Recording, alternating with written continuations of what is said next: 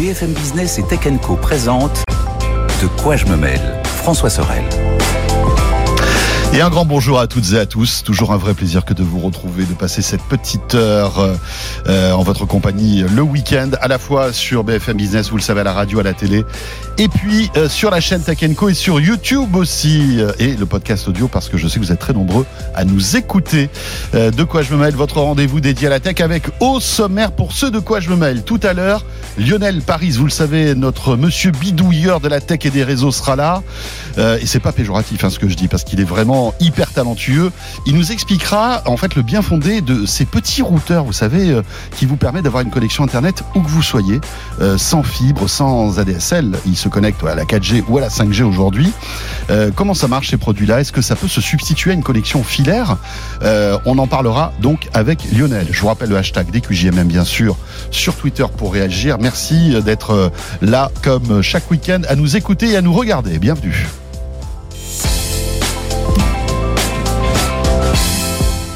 Et merci aussi à Anthony Morel euh, d'être là chaque semaine. Salut Anthony. Salut François, salut à tous. Toujours un plaisir que de te retrouver, d'échanger avec toi sur tous ces sujets tech. Plaisir partagé, évidemment. Anthony, sincèrement, euh, que vous retrouvez tous les matins dans Good Morning Business, mais aussi sur RMC euh, entre midi et deux avec Estelle Denis. Mm.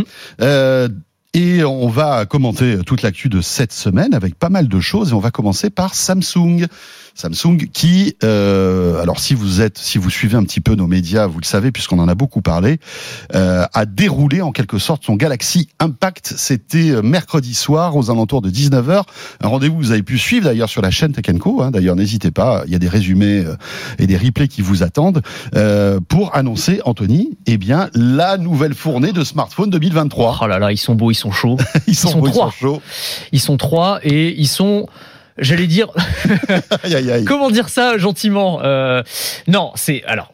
C'est des très bons téléphones, il n'y a pas de doute là-dessus. Ce sont des smartphones euh, haut de gamme, les flagships de Samsung. C'est toujours un marqueur pour, pour eux et pour le marché, parce que c'est toujours des très très Oui, bons oui, téléphones. Puisque c'est le premier, euh, c'est le principal vendeur de smartphones dans le monde. hein. Exactement, exactement. Mais tu te demandes toujours, et on a la même, euh, le même questionnement avec Apple à chaque fois, quelle valeur ajoutée par rapport au modèle de l'an dernier Moi, c'est ça que je regarde, c'est ça qui m'intéresse à chaque fois.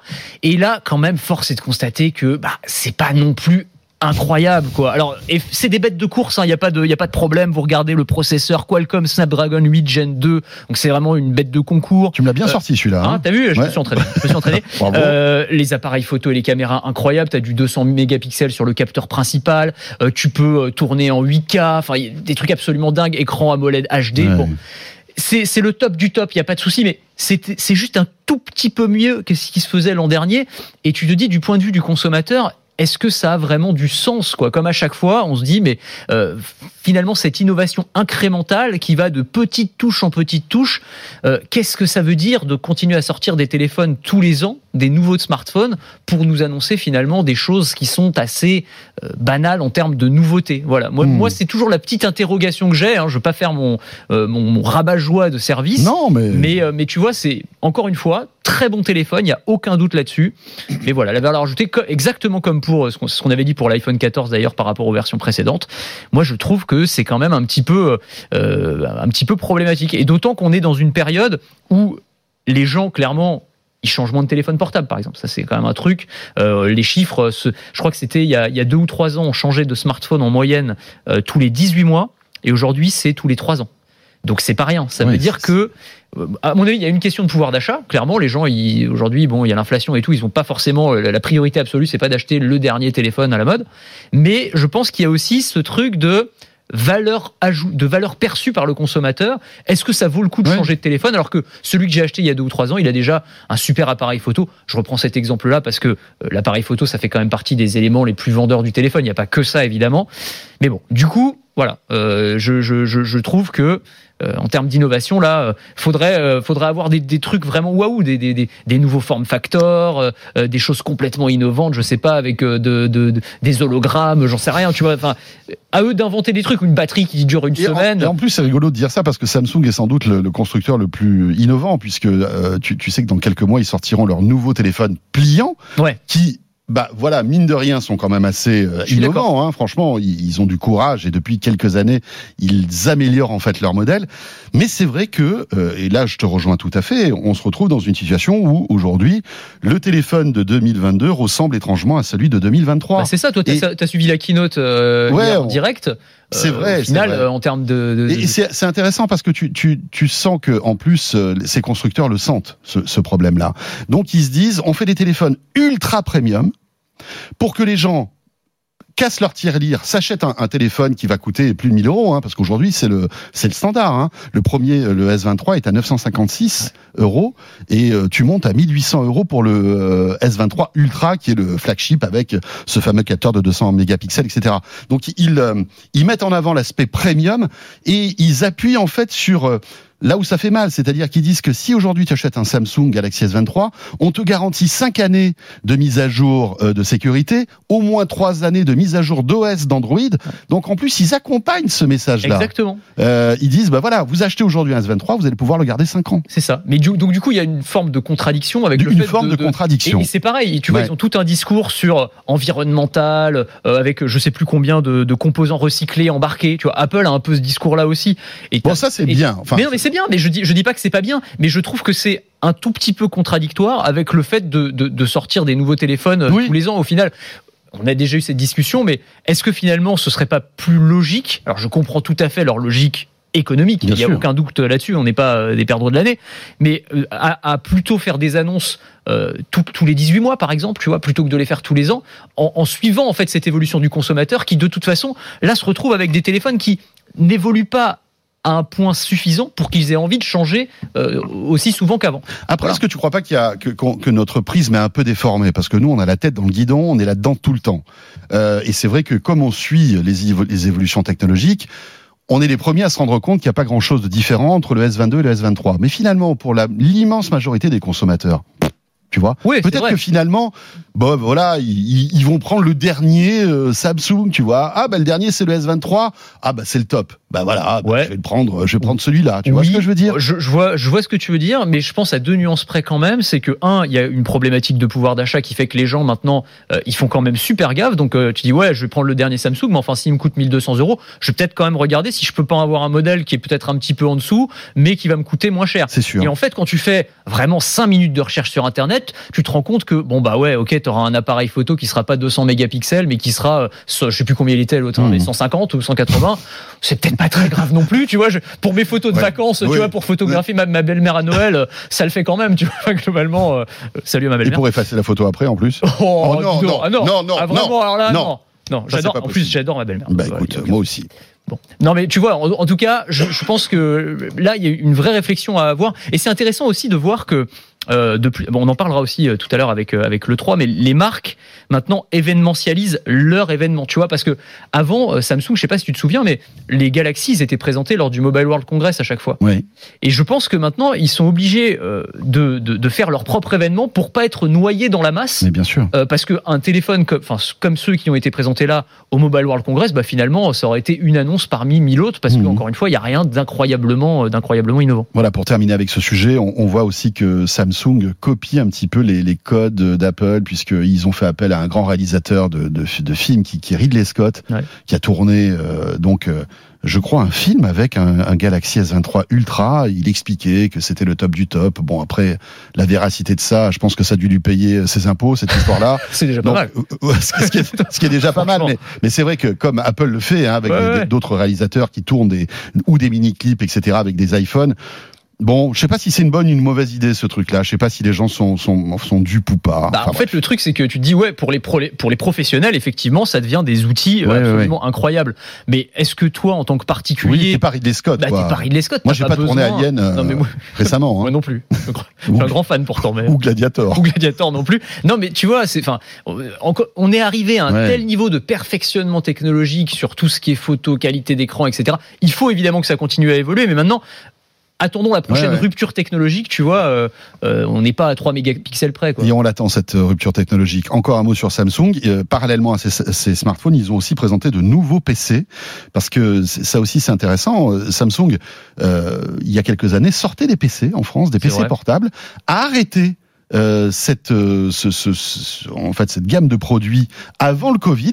Le Covid est arrivé, le marché du PC a explosé. Bah, ils se sont dit on va revenir. Donc ils reviennent avec de nouveaux produits euh, ultra fins, pour certains ultra puissants. Ils ont sorti un, un appareil, euh, en tout cas un PC euh, avec du Core i9, donc dernier processeur, et une carte graphique Nvidia à l'intérieur, tout en conservant en fait une, une finesse, ce qui fait que tu te retrouves avec un, un PC super beau, hyper design, avec lequel tu peux jouer. Ouais, Ça, ça me donne envie. Ça, Ça, ça, ça, ça m'excite plus, ça, tu vois. Voilà. Ça, vraiment, euh, bon, pour le c'est coup. 3000 euros, mon Oui, voilà, bah oui. Voilà, mais qu'est-ce que tu veux? C'est c'est comme ça. Mais bon, voilà, donc euh, keynote euh, à Samsung, on était, on était obligé de passer par là. Euh, pas très loin de Samsung, il y a Apple. Alors là, euh, pas d'annonce, euh, on, va dire. euh, euh, ferme de la part d'Apple, mais vous savez que dans, dans la galaxie d'Apple, il y a toujours des, des, des informés, on va dire, hein, de très très bien, de très très bonnes personnes qui sont informées, qui ont des informations avant tout le monde, et notamment le fameux Ming Chi Kuo, Oui. Qui est un analyste, donc, euh, qui en général a des infos euh, assez fiables, qui est souvent très bien informé du côté des sous-traitants, des fournisseurs d'Apple, et donc, du coup, forcément, euh, les informations remontent, et qui nous parle, euh, alors c'est, dire, presque une arlésienne aussi euh, chez Apple, hein, mais du fameux iPad pliable dont on nous parle depuis un certain temps. Mais alors là, il est incroyablement affirmatif, euh, Ming Chi Kuo, ce qui est pas forcément euh, Ouais, ouais. fréquent. Là, il dit I am positive, donc je suis certain euh, qu'un iPad pliable sortira en 2024. Donc 2024, c'est vraiment demain, ouais. alors que les précédentes rumeurs donnaient plutôt la sortie potentielle de cet appareil euh, plus tard dans la décennie. Donc là, on nous dit quand même, euh, ça veut dire que le produit est vraiment bien avancé, bien en phase de développement. On n'a pas beaucoup plus d'informations sur ce à quoi il ressemblera. Donc iPad pliable, avec si ce n'est qu'il aura une un, un pied ou une béquille en fibre de carbone. Donc ça, pourquoi pas. Donc quel form factor il prendra? Est-ce que euh, ils vont s'inspirer de ce que fait par exemple Asus avec le Zenfold? Tu sais, on l'avait testé là, qui, Oui, qui est assez oui, dingue oui. qui est donc euh, en gros, euh, tu as un format euh, tablette, mais c'est une très grande tablette. Tu peux la plier en deux et tu as une plus petite tablette ou un ordinateur portable. Tu as un clavier magnétique que tu peux mettre dessus. Oui. Hop, ça se transforme en ordinateur portable. Et sinon, tu peux enlever le clavier magnétique, le mettre sur la table devant toi, déplier la tablette en grand, mettre sa petite béquille et tu te retrouves avec un format euh, PC de bureau. Voilà, et là tu peux, tu peux ou bosser euh, avec un clavier, ou alors même euh, regarder un film, etc. Et c'est vraiment le, c'est très très cool. Alors Ouais, c'est c'est cool. 4000 euros hein, pour l'instant Ouais, hein, le, le Asus, mais mais c'est intéressant je trouve parce que enfin, Apple, on sait bien, ça fait partie de leur stratégie, c'est qu'en général ils observent le marché, ils voient Mhm. ce qui a du potentiel, Ils améliorent un petit peu l'existant. exactement, ils perfectionnent et ils sortent un produit qui est vraiment génial qu'on a envie d'utiliser. C'est vrai que le Asus il est pas parfait. Non. Il y avait des petites, euh, des petites en, termes de confection et tout, Ouais, est l'OS, c'est Windows, donc euh, voilà, c'est différent. C'est un peu épais quand même. hein. Ouais, absolument. Euh, voilà, c'est un, appareil impressionnant, c'est vrai, mais qui n'est pas parfait. Mais ça va être intéressant de voir justement si en 2024 on aura le premier iPad pliant. Est-ce que ce sera un grand iPad? Est-ce que ce sera un iPad mini qu'on pourrait déplier et qui pourrait se transformer en iPad normal Tu vois, moi, franchement, je, je pense à plein de trucs. Ouais, ça fait dis, ouais. ça, ça peut être cool, quoi. Mais ça peut être vraiment bien et je pense que ça fait partie de ces. Là, je trouve que c'est intéressant. On va on va se retrouver euh, chez Apple avec une phase d'innovation très intéressante. C'est-à-dire que j'ai l'impression, on l'a souvent dit ici, que ça ronronnait un petit peu. Encore une fois, hein, avec euh, les iPhones qui se ressemblent un peu d'une année sur l'autre, mais que là, on a quand même une gamme de produits dans le pipe qui sont vraiment intéressants. Si on a effectivement un iPhone pliable qui doit être annoncé, si on a le fameux casque de réalité euh, Ouais. mixte, euh, on sent qu'il y a quand même des trucs qui se passent et qu'on va nous proposer là des produits qui sortent un petit peu des sentiers battus. Ça, je trouve ça euh, pareil assez enthousiasmant, on va dire, du, du côté d'Apple. Voilà, moi ce que je trouve très enthousiasmant, c'est que Apple euh, prend des risques. Parce Ouais. que visiblement, euh, voilà, avec ce masque de, de réalité augmentée, c'est un risque, hein, quoi qu'on dise, hein, parce que s'ils sont pas assurés du succès de ce type de produit, un iPad pliant, c'est des risques aussi. Euh, voilà, donc C'est euh, clair. on- pour l'instant, on- le marché du pliant, euh, il est quand même très Bah, très restreint. hein. il est très restreint. Même si Samsung euh, se targue de euh, d'avoir des chiffres de vente de ses smartphones pliants euh, en nette progression. Alors évidemment, ils sont partis de zéro, mais mais mais ça commence vraiment à décoller. Ouais. Euh, et on attend euh, évidemment des concurrents Oppo normalement qui devraient annoncer très vite un, smartphone. C'est aussi parce qu'ils sont de plus en plus performants, c'est-à-dire ils sont de plus en plus solides. Tu vois, par rapport aux tu te souviens Bah les premières oui. versions qui Oh là étaient là, ca- catastrophiques. Ouais, tu ouais, vois. c'est mais enfin, catastrophiques. Mais là aussi, tu vois, je les salue pour avoir pris le risque parce qu'ils ont oui. sorti ces produits, c'était les premiers. Mm, mm. Ils se sont fait un peu critiquer et tout, mais après ils ont affiné et finalement on a des produits qui sont tout à fait aujourd'hui. C'est rigolo parce que Samsung produit, en fait attaque attaque à la hache la jungle et puis Apple suit derrière. c'est exactement ça. Dans, le, chemin, dans le sentier qui est tout, qui est tout nickel en fait. C'est exactement terrible, ça. Hein, quand même. Et hein. il ajoute sa patte parce que c'est vrai qu'il savent oui. faire. Tu vois, quand il Mais tu s'agit sais, de. je pense que c'est beaucoup plus fin que ça, parce que euh, cet iPad qui sortira peut-être un jour pliant, l'écran à partir, qui, qui fabriquera l'écran à ton avis? Probablement Samsung. Et ben voilà. C'est Tu vois, c'est- donc finalement, est-ce que c'est pas aussi une stratégie de la part de Samsung de se dire, écoutez, voilà, évidemment, on va montrer ce qu'on sait faire avec nos propres produits, mais en même temps, on envoie un message clair à de grands constructeurs de de- d'élec- d'électronique qui sont nos concurrents, mais qui sont aussi nos clients, hein, parce que Samsung Electronics, ils vendent des capteurs photo, de la mémoire, enfin plein de choses Ouais, ouais. à Apple et aux autres en fait. C'est une bonne. Ça peut être- euh, ça une- intéressant. J'avais pas vu le truc comme ça, mais effectivement, faut jamais oublier cette, cette interdépendance. hein, Et je pense façon, que hein. cette branche-là de Samsung gagne beaucoup plus d'argent que la branche des smartphones. Samsung Il faudrait- Display, ouais, Samsung Display, c'est monstrueux, C'est. Euh, on reste du côté de chez Apple avec euh, une fonctionnalité qui avait été euh, annoncée avec l'iPhone 14. C'est cette fonctionnalité de sécurité. Ouais, de détection d'accident, euh, qui est euh, très utile parce qu'elle peut potentiellement sauver des vies, mais euh, qui visiblement est un peu trop sensible. Donc il y a des capteurs à l'intérieur du Ouais, smartphone c'est ça. En avec des algos. avec des algos. On va aussi utiliser le son d'ambiance pour essayer de détecter en fait ce qui se passe et donc de comprendre qu'il y a eu un crash, qu'il y a eu une collision euh, latérale, frontale, qu'il y a eu un tonneau. Bon, et à ce moment-là, ce qui se passe, c'est que vous recevez une alerte sur le téléphone, donc sur l'écran. L'écran se met à sonner, euh, le téléphone se met à sonner et on vous demande est-ce que vous avez eu un accident? Si c'est une fausse alerte et qu'on n'a pas eu d'accident, on a 20 secondes pour dire j'ai pas eu d'accident. Et si on fait rien, bah on estime que vous avez eu un accident Parce et on que vous ne pouvez secours pas répondre. parce que vous pouvez pas répondre. Et on appelle les secours. Le problème, c'est qu'il y a certaines euh, circonstances où Il n'y a pas d'accident. où il n'y a pas d'accident, mais le téléphone croit qu'il y a un accident. Euh, et où on a les mains prises et où on n'entend pas son téléphone. Donc typiquement, on avait parlé des parcs d'attractions aux États-Unis où Ouais. il y avait eu euh, quelques problèmes, donc où les mecs étaient dans les montagnes russes, ah, en train de hurler, donc ils n'entendaient pas leur téléphone, qui, parce que évidemment le téléphone, il entend, il comprend qu'il y a des, des freinages brusques, des accélérations brusques, donc il croit qu'il y a un accident. En fait, pas du tout. Résultat, on appelait le 911 et les, les, les secours se pointaient alors qu'il n'y avait pas de problème, ce qui est quand même problème, c'est un peu embêtant, quoi, parce qu'évidemment ça, ça, ça fait perdre du temps au, au- Évidemment. Et puis d'un coup, euh, enfin les iPhone 14, ça se vend comme des petits pains. Donc euh, statistiquement, Exactement. tu te retrouves avec des personnes qui prennent le grand 8 avec un iPhone. Quoi. Et à chaque Absolument. fois, ça appelle 911. Alors d'où ils avaient fait une mise à jour euh, logicielle et là nouveau problème cette fois-ci au Japon sur les pistes de ski euh, où visiblement même chose les mecs sont en train de dévaler en ski ou en snowboard donc le téléphone voit des accélérations et des freinages je crois qu'il y a un accident en fait pas du tout et donc il y a eu plein de, de, de- de faux appels C'est rigolo. qui- Pourquoi le Japon Parce qu'en fait, il y a des gens qui skient dans, dans le monde entier, non? C'est une bonne question je sais pas mais c'est pareil tu vois aux États-Unis c'était les Japonais vont certains encore plus vite. Mais écoute, vois, je sais pas, ou alors peut-être que c'est lié à la configuration de certaines pistes en particulier. Ouais. Je, je sais pas. Là, pour le coup, j'extrapole un petit peu parce que c'est pareil sur les parcs d'attractions. C'était dans un parc d'attractions en particulier. Donc il y avait peut-être un manège qui faisait une Oui, accélération il y avait peut-être un manège qui était peut-être plus puissant qu'un autre et qui faisait déclencher ce système. ça. euh, Et donc du coup, bah, c'est quand même un peu, euh, un peu embêtant. Donc euh, Apple va probablement faire une mise à jour logicielle pour affiner un petit peu tout ça. Ce qui est marrant, enfin ce qui est marrant, ce qui est intéressant, c'est que les, euh, les services euh, de secours japonais, donc, euh, qui ont été interrogés là-dessus, parce qu'ils disent que, je crois que c'est dans, je sais plus dans quelle région, mais où tu as 40% des appels d'urgence depuis le début de l'année qui sont passés et qui sont des faux appels en fait à cause de ce truc là donc tu dis c'est quand même pas négligeable. Et ils disent pour autant ne désactivez pas cette euh, application ce, ce de de- d'a- d'appel d'urgence enfin de euh, détection des accidents parce qu'elle est très utile en fait parce Oui. qu'il y a des vrais accidents Parce que ça sauve des vies. Exactement, parce que Ouais, ça ouais. sauve des vies. Donc le calcul coût-bénéfice, Ouais. euh, bah, finalement, est quand même plutôt en faveur de ces fonctionnalités euh, qui, qui, sont parti- qui font partie des, des trucs les plus intéressants des derniers iPhones, très clairement. Ouais, c'est clair. hein. Et, et tu vois, pour revenir à Samsung, Samsung n'a pas communiqué sur cette fonctionnalité euh, avec le nouveau euh, Galaxy C'est vrai. S23. C'est étonnant. Alors Bah, que, ouais, ouais, ouais. euh, on aurait pu imaginer qu'il copie, euh, on va dire à la louche quand même, ce que ce que, ce que propose Apple. Ni même ça- sur les appels d'urgence d'ailleurs, parce que tu avais détection d'accident et tu avais le, le truc SOS pour appeler, euh, tu sais, avec les, les satellites, euh, Oui, oui. etc. Ouais. Euh, ça, il n'y a pas eu ça non plus, je crois. Non, il n'y a pas eu ça. Euh, alors j'avais posé la question au patron France de, de Qualcomm il y a quelques semaines de cela parce qu'il était venu dans Tech Co. Il m'expliquait que euh, c'était sans doute la puce de l'année prochaine qui sera compatible avec euh, avec cette une, une autre constellation de satellites qui cette fois-ci sera les satellites Iridium. D'accord. Donc euh, voilà, euh, ça, ça arrive, mais peut-être pas avec la puce qui est sortie là. Donc Apple a quand même de Eh, l'avance. Ça contredit ce qu'on disait à l'instant. Tu Mais vois. Apple qui copie, bah non, Apple aussi Innove. innove, et est copié par les autres. Ouais. Ça, ça va dans les deux sens. Euh, voilà pour Apple et on va quand même ouvrir notre parenthèse ChatGPT comme chaque semaine dans De quoi je me mêle parce que c'est un sujet évidemment qui est inépuisable, Ah, mais c'est clair. inépuisable. Inépuisable.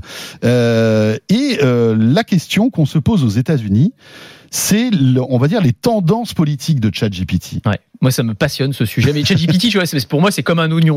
Chaque semaine, tu as ouais. une couche que tu découvres et tu, ça te pose des nouvelles questions euh, qui sont vraiment absolument fascinantes à chaque fois.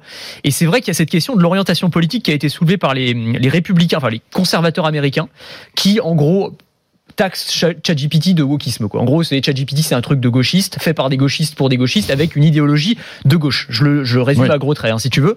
Mais c'est vrai que les expérimentations qui sont menées, parce qu'il y a aussi des chercheurs qui commencent à se pencher euh, sur ce sujet-là, montrent que dans ses réponses, euh, dans la façon qu'elle a euh, de d'aborder les, les sujets qu'on lui qu'on qu'on- qu'on lui pose, eh bien c'est vrai que sur les questions euh, euh, de droits des minorités, euh, des questions sociétales, des questions environnementales, elle va globalement avoir l'avis. Alors je disais ça, c'était c'est dans un article du Point qui parlait de ça et qui citait un chercheur. L'avis, euh, l'opinion d'un d'un Californien mainstream libéral. Et c'est vraiment ça, en fait. C'est très bien décrit. C'est vraiment un mec de la Silicon Valley, plutôt progressiste. Pourquoi? Parce que la data que malaxe en fait ChatGPT euh, est issue en fait de des, des j'allais dire des cerveaux de ces gens-là? Bah, c'est toute la question, en fait. C'est est-ce que c'est parce qu'elle a été nourrie de data qui elle-même était, on va dire, dans cette idéologie-là, ou est-ce que derrière, ce qui est probable à mon sens, il y a eu quand même des humains qui ont manié des curseurs pour qu'elle aille dans un sens plutôt que dans un autre.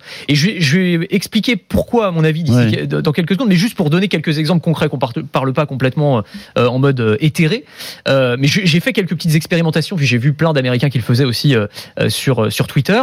Tu lui demandes, enfin, je lui ai demandé, écris-moi un poème qui vante les mérites de Donald Trump. Refus d'obstacle. Elle me dit non, non, je ne peux pas, euh, euh, je ne peux pas être partisane parce que je suis une intelligence artificielle. Ou alors des fois, elle te répond autre chose, elle, elle te dit euh, non parce que ça va promouvoir un discours haineux. Bon voilà, elle te dit ça. Et tu lui demandes après, euh, bah, écris-moi un poème qui vante les mérites de Joe Biden. Ah là, par contre, t'as le poème sur Joe Biden sans aucun problème. Donc tu te dis, bah, c'est bizarre quoi. Pourquoi l'un et pas l'autre? Ouais, ouais. alors, je, je, je ne prends pas mon expérience empirique pour une vérité absolue, parce que j'ai posté ça sur Twitter. Il y a des gens qui m'ont dit ah bah non, moi ça a fonctionné. J'ai demandé et, et j'ai eu mon poème sur Donald Trump. Alors j'ai, moi je, je lui ai posé 20 fois la question avec des rigolo, formulations différentes. Moi j'ai eu mon poème sur Donald Trump. vous voyez clair. Il y a des gens qui me l'ont posé. J'ai j'ai des poèmes sur Donald Trump maintenant, c'est très bien.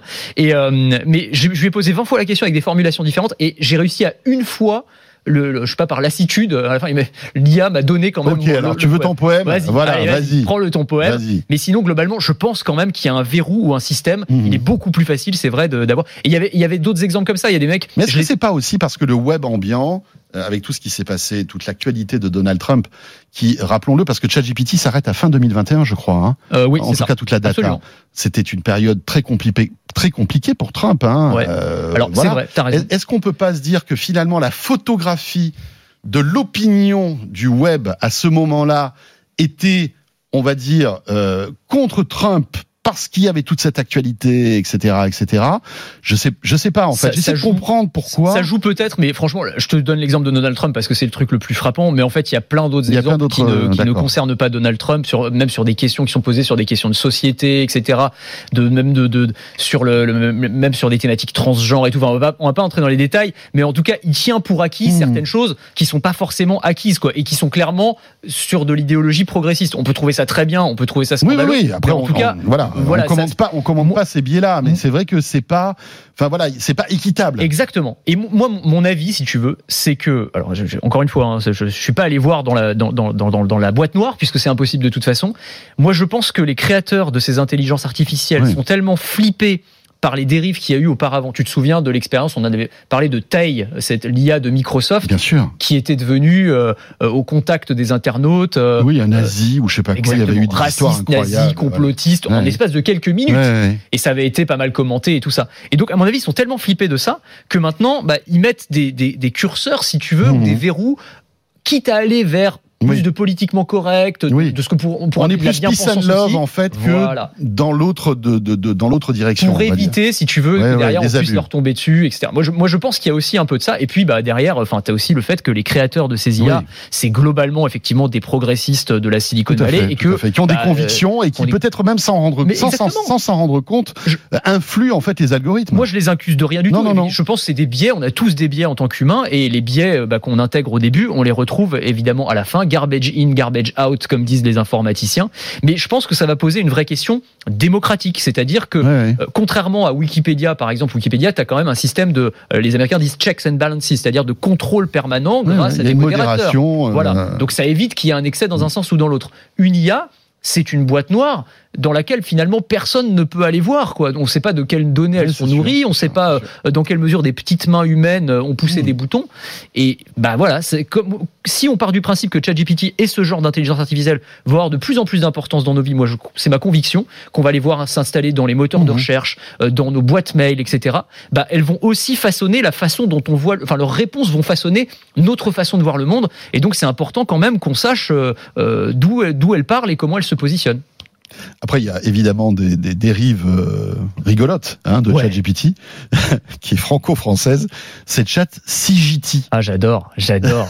je je sais pas si- tu l'as testé. Mais oui, j'ai testé. Extraordinaire. Donc chat CGT, hein, Ouais. euh, évidemment, euh, qui Déjà, le nom est très drôle. Ah, Le nom est très drôle et donc en fait c'est une c'est sur les mêmes briques que ChatGPT. Alors c'est beaucoup moins puissant évidemment, Euh, mais en gros toutes les questions que tu lui poses, elle va te répondre avec un prisme autour de la lutte des classes, Ouais, etc. Un peu à la Krasuki, quoi. Exactement. Et c'est c'est vraiment ça. Et c'est- hyper drôle. Bon, surtout euh, dans le contexte actuel, évidemment. Il y a, il y a- il y a- c'est c'est évidemment. Alors c'est parodique. Euh, ça a été créé en fait par un, un internaute qui s'appelle Vincent Flibustier, euh, qui est assez actif sur Twitter, qui est un gars. C'est le créateur de, de Nordpresse.be, qui est l'équivalent belge du Gorafi. Ouais. Très drôle aussi. Et c'est vrai que les, les réponses sont sont absolument sont, sont hilarantes. Donc voilà, allez tester. Voilà, Chat chat CGT. hein. ça, ça vaut vraiment le coup d'œil. Et je trouve que ça, ça montre par l'absurde, là encore, que en poussant certains curseurs, on peut en fait faire dire à une intelligence artificielle à peu près ce qu'on veut, quoi. Ouais, ouais, c'est clair. Euh, voilà, tiens, ce week-end, pour vous amuser, ça peut être drôle. Carrément. Dans l'actualité aussi, c'est le jeu vidéo. Euh, alors, c'est un sujet que tu aimes beaucoup. Hein Ouais, Voilà, t'es un, un, un- gros gamer, on va dire. Enfin, quand tu as le temps, parce que c'est ça. C'est ça où j'étais. je rêvais- Quand j'étais petit, je rêvais d'être euh, euh, critique de jeux vidéo, Ouais. d'écrire dans les magazines de jeux Mhm. vidéo, et je me disais comme ça, j'aurais tous les jeux. C'est dommage parce que t'es pas passé loin finalement. Bah, hein. c'était pas loin. Mais tu sais, loin. mais j'avais ce truc où je me disais, j'aurais tous les jeux, puis je pourrais jouer à tous les jeux et tout ça. Et en fait, maintenant, c'est vrai qu'on a la possibilité d'avoir tous les jeux, mais c'est juste, t'as plus le temps de jouer. Bien sûr, Enfin, beaucoup, Et beaucoup moins le très temps. frustrant parce que je vis, on vit euh, à peu près la même vie finalement. Et c'est vrai que le week-end, en plus maintenant, bah, il faut aussi priori- prioriser en fait ta vie, quoi. Donc euh, tu peux pas rester sur ton canapé pendant deux jours à jouer. Euh, T'as une vie sociale aussi, Ouais. et, et c'est vrai qu'on se retrouve avec plein de choses qui nous donnent envie et dont on n'a pas le temps. On n'a pas, ou alors on y goûte, mais on aimerait y passer Et plus voilà, de temps. quoi, c'est ça. tu vois, et le jeu c'est- vidéo, c'est très chronophage. Ah, bien C'est sûr. ça le C'est souci. Tout ça pour vous dire que euh, le 3, ce grand salon dédié aux jeux vidéo qui a, qui a lieu en général en juin, semble menacé. Et c'est pas de la rigolade, ça, Anthony. Bah non, parce que euh, les trois plus gros, enfin les, les mastodontes du secteur, les trois consoliers, Nintendo, Sony, Microsoft, bah apparemment vont déserter le 3, qui était déjà euh, bien mal en point. Bon, il y a eu le Covid, euh, ça a quand même mis un Ouais. énorme coup évidemment à ce salon qui est un salon mythique. Hein. T'as eu l'occasion d'y aller toi oui, 3 j'y suis allé une fois C'est vrai que c'est un truc à Los. Angeles, Ouais. donc. Ouais, et c'est vrai que c'est euh, une Et expérience. toi, tu l'as, tu l'as déjà fait ou pas? Écoute, j'ai jamais fait moi, et je, je, je, me, je me disais j'aurais bien aimé le faire euh, cette année ou l'année prochaine. Et, Et, moi, tout, je me souviens, mais je l'ai fait il y a quoi? Il y a une dizaine d'années, hein, donc ça, ça remonte. euh, et, et- et je me souviens, il y avait une ambiance de dingue, il y avait des fêtes partout, euh, des stands immenses. ouais, euh, euh, plein, plein de gens déguisés dans tous les sens, Ouais. etc. C'était très cool, très tu très prends la cool. Paris Games Week, tu multiplies par Bah oui, euh, mais 15 bien sûr. ou 30. Bah, tu multiplies par la, la- par la- l'échelle américaine en c'est fait. ça. Et tu te retrouves avec un truc qui est Ouais. absolument dingue. Et c'est et, au-delà. t'étais chez Microsoft, t'étais chez Sony, enfin voilà. C'est ça. Ils mettaient des, des moyens incroyables. Ouais, et puis bah c'était aussi un événement, je trouve, qui donnait le là sur le, comment dire sur les tendances en matière de jeux vidéo. C'était là où les, les gros fabricants bah, faisaient toutes leurs annonces ou une grosse partie de leurs annonces pour l'année. Et là, bah pour la première fois enfin euh, là en tout cas, ils, vont pas y aller. Alors ils vont avoir euh, Microsoft par exemple a un showcase qui correspondra plus ou moins au, euh, au timing Ouais. de l'E3, mais ils seront pas présents physiquement sur le sur le salon. Nintendo non plus, Sony non plus. Alors visiblement il y a des problèmes avec l'organisation qui est pas totalement au point. Et puis moi c'est ce que je trouve plus intéressant. On en parlait un petit peu avec Samsung, mais je pense que ces, ces grandes marques là de plus en plus maintenant elles veulent avoir leur propre événement. Samsung, euh, Sony a son showcase, Nintendo a son euh, Nintendo Direct. Euh, euh, Xbox fait son truc aussi de, de son côté parce que comme ça ils sont sûrs que personne ne leur vole la vedette que quand ils font des grosses annonces jeux Ouais. vidéo et Toute bah, leur communauté sont là. Exactement. Et, et, et c'est, mais c'est un peu dommage pour ces grands salons qui, pour moi, étaient quand même des rendez-vous euh, hyper intéressants en fait, quoi.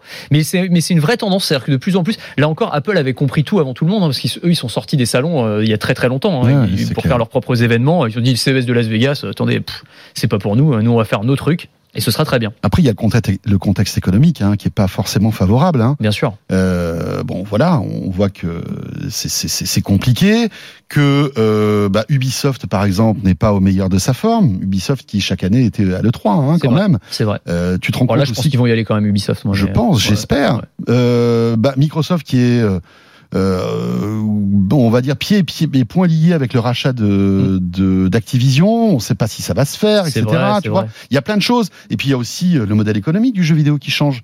Aujourd'hui, on est, on va de plus en plus vers un mode à la Netflix finalement. Bien sûr. Et, et, et tu te dis bon voilà, enfin il y a, je Mais pense a- justement, je trouve on est les- dans une période de transition. Hmm.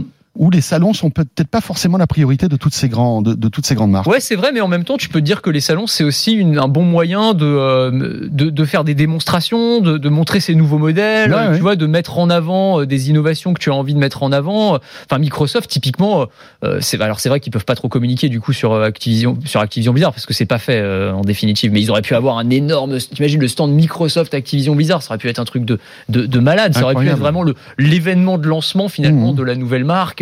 Bon, euh, mais c'est vrai qu'ils sont un peu empêtrés, dans- cette histoire. Bon, et s'ils ont 70 milliards à mettre dans une, acquisition, je pense qu'ils peuvent me mettre euh, 100 000 dollars dans un stand. hein. Je pense qu'ils sont pas à ça près. hein, mais Ouais, non, c'est sûr, c'est sûr. Bon, on verra ce qui restera de l'E3. C'est, c'est de toute façon, c'est maintenu toujours. Hein. Ah bah, l'événement est maintenu. Ouais, ce sera en juin, mais ça va devenir un salon Ouais. des indépendants, quoi. tu vois, tu te dis, si- Ça va être la kermesse, ça va être. la ouais. kermesse du jeu vidéo. Après, euh, sur les indépendants, il y a des très très bons jeux, hein, donc Oui. euh, voilà, pourquoi pas. Mais c'est vrai que ça perd un petit peu de son côté euh, sexy. oui, prestige, etc. Voilà. Parce qu'on venait aussi pour voir les, les grosses licences. Évidemment. Euh, pour terminer sur le jeu vidéo, euh, alors les plus anciens d'entre vous qui nous écoutez ou regardez, vous allez savoir de quoi on parle. Les plus jeunes, il va falloir quand même qu'on vous apprenne deux trois trucs de la vie quand même, les gars, Euh, parce que là on va parler de GoldenEye. Ah là là. GoldenEye, alors évidemment, grand James Bond, enfin grand James Bond.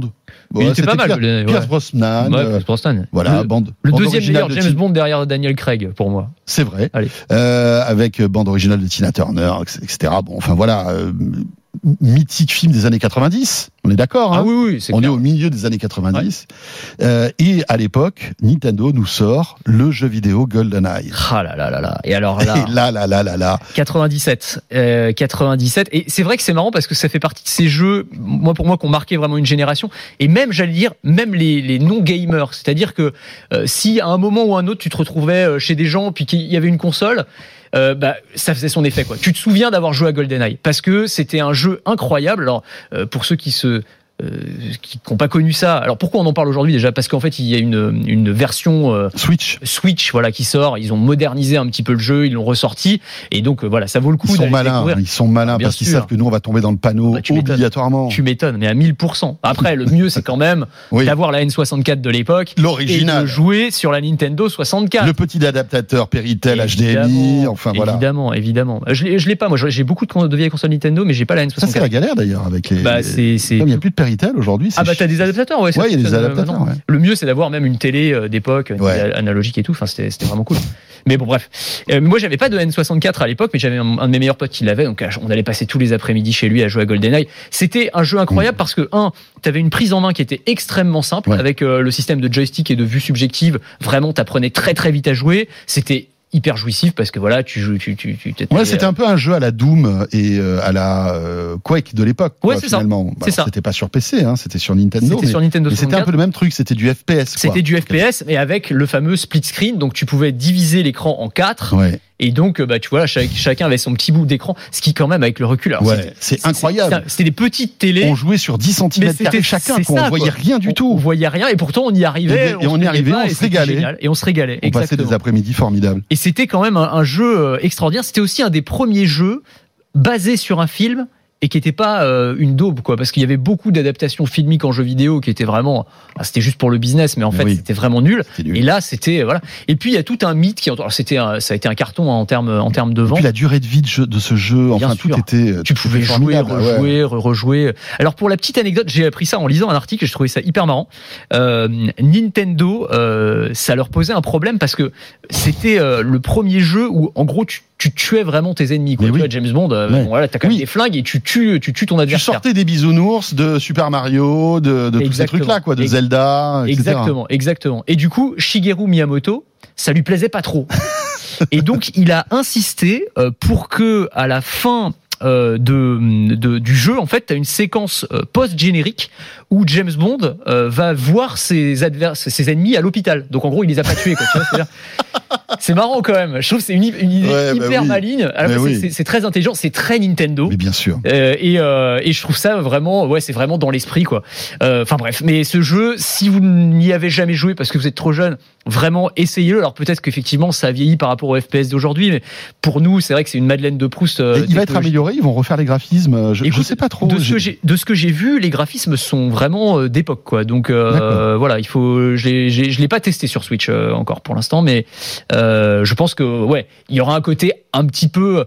Faut, faut se remettre dans l'état oui, d'esprit de l'époque, quoi. Parce que si tu t'attends à jouer au dernier Call of Duty, forcément, non, non, non, là il va y avoir une déception. clair, clair. Faut, faut se remettre Mais en. je pense que ça va cartonner euh, auprès de notre génération. Bien sûr. Finalement, Hein, Évidemment. tous ceux qui ont une Switch et qui ont grandi avec GoldenEye, ils vont tomber dans le panneau, ça c'est clair. C'est clair, mais c'était un, un petit chef-d'œuvre, voilà. Ouais, ça donne envie d'y jouer, hein. Mais grave. Mais Bon. tu sais, on, je sais pas, on devrait monter un concept avec euh, voilà, euh, une petite partie là. euh, Les écrans, en plus, c'est pas ce qui nous manque. Bah oui, oui, dans ça le va. studio. On a de quoi faire. ouais. on peut se faire un Golden Line sur l'écran qui est derrière moi. Euh, On bon, on verrait les pixels, hein, je pense. C'est possible, mais on serait pas en 10 cm là pour le coup, on aurait des vrais, ah ouais, tu ça c'est la classe. Là, le, le Golden, je crois que tu avais le, le pistolet d'or, c'était ça le truc, l'arme ultime dans Golden Ouais, si je me souviens bien, et oui. tu, tu butais tout le monde avec ça, c'était incroyable. Bon, bref.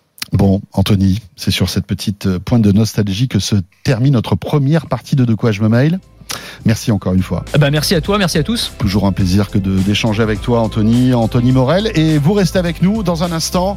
euh, on va rentrer dans le dur. Là, ça va être de la technique. On va parler des routeurs 4G, 5G. Ah, hyper intéressant. Ouais. Petits appareils, bien pratiques. Euh, on est euh, dans un endroit où il n'y a pas de connexion filaire. On prend ça. À partir du moment où on a, on a du réseau, eh bien voilà, on se retrouve avec une connexion qu'on peut partager, etc.